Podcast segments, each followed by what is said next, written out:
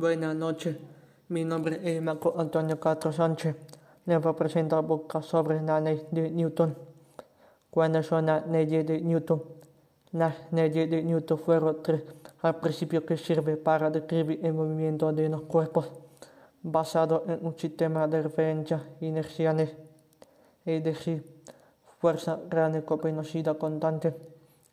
Las tres leyes de Newton son primera ley o ley de la inercia, segunda ley o principio fundamental de la dinámica y la tercera ley o principio de acción-reacción.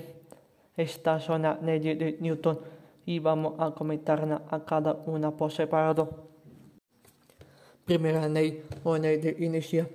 La primera ley de Newton, conocida también como ley de inercia, porque nos dice que si sobre un cuerpo no actúa ningún otro, este permanecerá indefinidamente moviéndose en línea recta con velocidad constante, o sea, incluido en estado de reposo, que equivale a velocidad cero.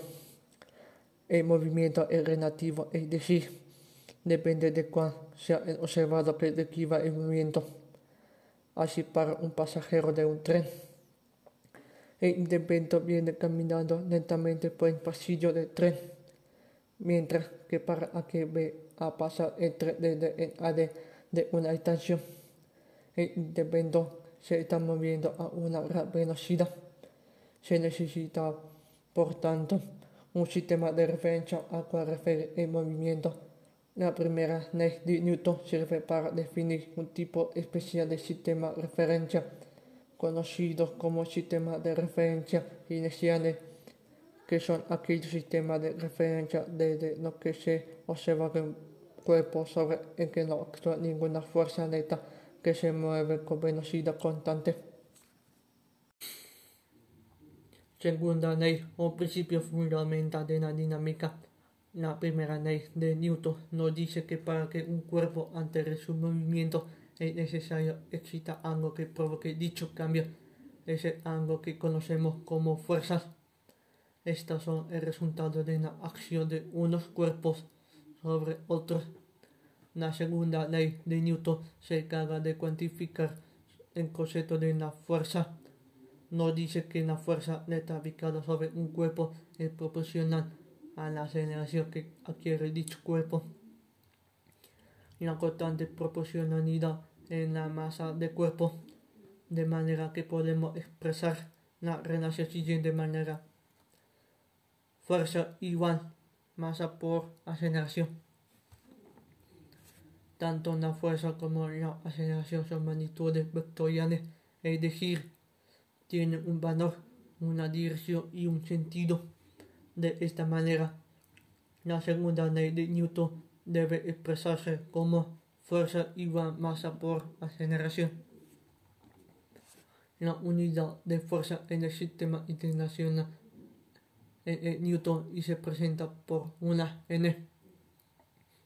Un Newton es la fuerza que, que ejerce sobre un cuerpo de kilogramos de masa para que adquiera una aceleración de 1 masa sobre segundo al cuadrado, o, o sea, 1 newton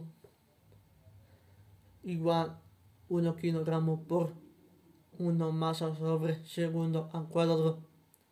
La expresión de la segunda ley de Newton que hemos dado es válida para cuerpo cuya masa sea constante si la masa varía como por ejemplo un cohete para quemado combustible no es válida la relación fuerza igual masa por aceleración. Tercera ley o principio de acción-reacción. Tal como comentamos en el principio de la segunda ley de Newton, la fuerza son el resultado de la acción de unos cuerpos sobre otros. La tercera ley, también conocida como principio de acción y reacción, nos dice que si un cuerpo A ejerce una acción sobre otro cuerpo B, se realiza sobre A otra acción igual y de sentido contrario. Esto es algo que podemos comprobar a diario en numerosas ocasiones. Por ejemplo, cuando queremos dar un salto hacia arriba, empujamos el suelo para impulsarnos. La reacción del suelo es la que nos hace saltar hacia arriba. Cuando estamos en una piscina y empujamos a alguien, nosotros también nos movemos en sentido contrario.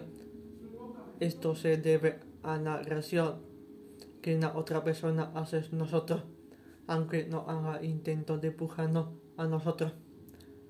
Hay que destacar que, aunque no pare de acción y reacción tenga el mismo plano y sentido contrario, no se anulan entre sí, opuesto que actos sobre cuerpos distintos. Gracias por escucharme.